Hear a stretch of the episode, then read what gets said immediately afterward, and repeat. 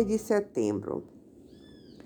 Durante longo tempo, longo para nós, por diante da eternidade, qualquer fração de tempo é sempre risória. Pois bem, durante longo tempo, a chácara foi um verdadeiro jardim do Éden para toda a família. Ali se gozava o sossego, o ar puro, o canto dos passarinhos, o farfalhar dos galhos, o coro de grilos de todas as noites e das cigarras nos fins do verão. Ali, os sentidos se aguçavam e as miudezas da vida cresciam em significado. O cheiro vegetal e o da terra seca aos primeiros pingos da chuva, o colorido voejar das borboletas, a ligeireza dos colibris e libélulas, as surpreendentes visitas de bichinhos silvestres, os raios do sol inaugurando o dia entre as névoas friazinhas, a luz da lua se refletindo na folhagem nos caminhozinhos de areia branca, ou o verde perilampejado nas noites escuras. Tudo isso assentava na alma. Intensa era a alegria ao reunir-se parentes e amigos nos finais de semana, mostrando-lhes com orgulho a novidade da orquídea que florira pouco, ou a próxima safra das mangueiras a amadurecer nos pés, ou ainda do tapete de flores vermelhas embaixo dos jambeiros. Grande a satisfação em ir plantando a diversidade do pomar e do jardim, ou a renovação da horta. Maravilha colher cajus, pitangas, mangabas, carambolas, cajaranas, cajás, saputis, genipapos, abacates, goiabas, araçás, ingás, as cheirosas tangerinas e o andu antes que amadurecesse. Bom observar a destreza de se tirar os bagos da jaca de entre o visco e o melhor, comê-los depois, de, depois sentados no chão da varanda. Perfeita folia de se quebrar as castanhas assadas ou os coquinhos de licuri e piaçava, mesmo ficando com as pontas dos dedos esfolados. Bom apreciar os sanhaços azuis banhando-se no resto de chuva ficado na bica ou vê-los aos bandos bicando os frutinhos da aroeira. Bom também ver o vermelho sangue de boi emergir de dentro do amarelo mamão furado antes de ser colhido. Gratificante acompanhar o crescimento das mudas plantadas e também quebrar milho para os pintinhos e vê-los vindo correndo com as galinhas e galos ao chamado ti-ti-ti-ti-ti especial a sensação de sentar debaixo do frutapão e recostado no seu tronco, contar histórias aos pequenos, ou refugiar-se sob os compridos galhos, quase chegando no chão, do tamarindeiro e ficar olhando, através do rendilhado das suas folhas, as alvas nuvens navegando no azul do céu. Felicidade em simplesmente estar entre árvores, sentindo-se em estado de oração.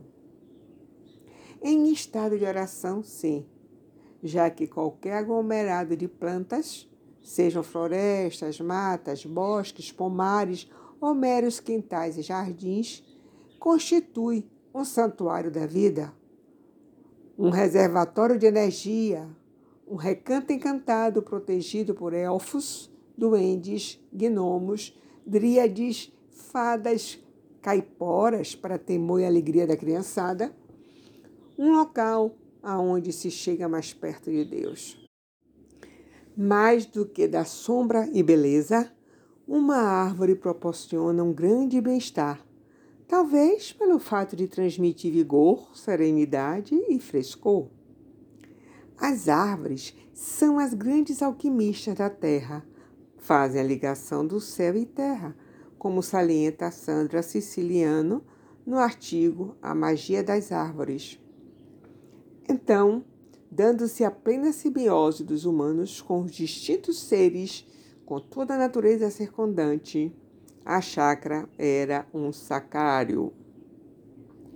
Entretanto, o tempo foi fazendo o que sempre faz, passando e provocando mudanças.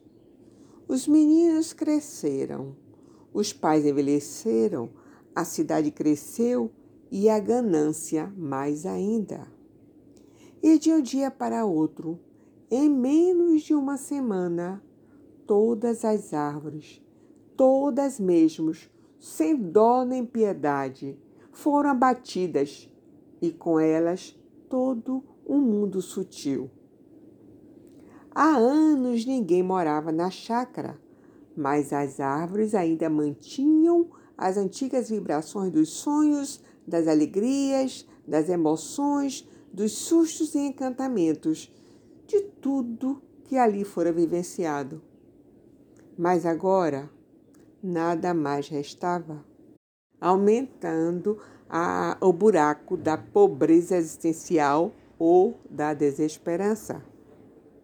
É setembro, mês em que se inicia a primavera e que tem um dia dedicado às árvores, embora quase não haja o que comemorar, onde acontece o holocausto de árvores, vítimas da deplorável sensibilidade dos que só valorizam o dinheiro e vão promovendo ou permitindo a esterilização da terra. A propósito do fascínio do dinheiro, convém lembrar o instrutivo mito do ganancioso Midas. Ele era um rei já rico, mas queria mais, muito mais. Certa feita, Baco lhe ofereceu a realização de um desejo como recompensa por Midas ter cuidado do mestre Sileno. Midas pediu o poder de transformar em ouro tudo o que tocasse. Baco atendeu, embora visse não ser um pedido sábio. Regressando a seu reino, Midas foi testando o novo poder. Tocou uma pedra que imediatamente virou enorme pepita de ouro. Pegou num galho de árvores e ele se converteu numa barra de ouro tudo que ele tocava virava ouro. Seus cavaleiros ficaram exaustos de tanto carregar ouro. Feliz, ao chegar ao palácio, mandou servir um lauto jantar. Mas assim que tocou, o pão virou ouro, bem como os demais alimentos que seus lábios tocavam, inclusive a água que tentou beber.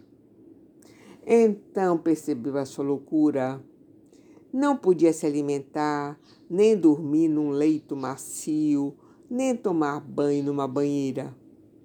Desesperado, Midas foi procurar Baco, pedindo-o para lhe tirar aquele poder.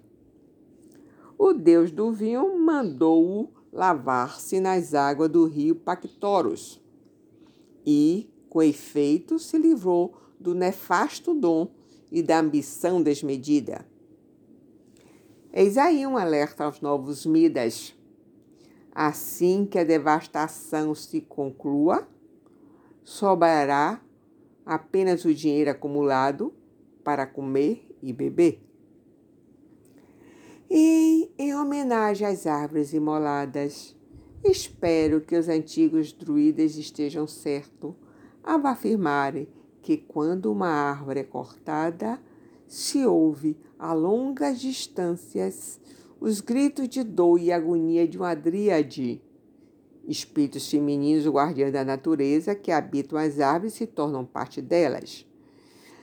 A agonia de uma dríade ao morrer. Que esses gritos possam ecoar eternamente nos ouvidos dos matadores de árvore.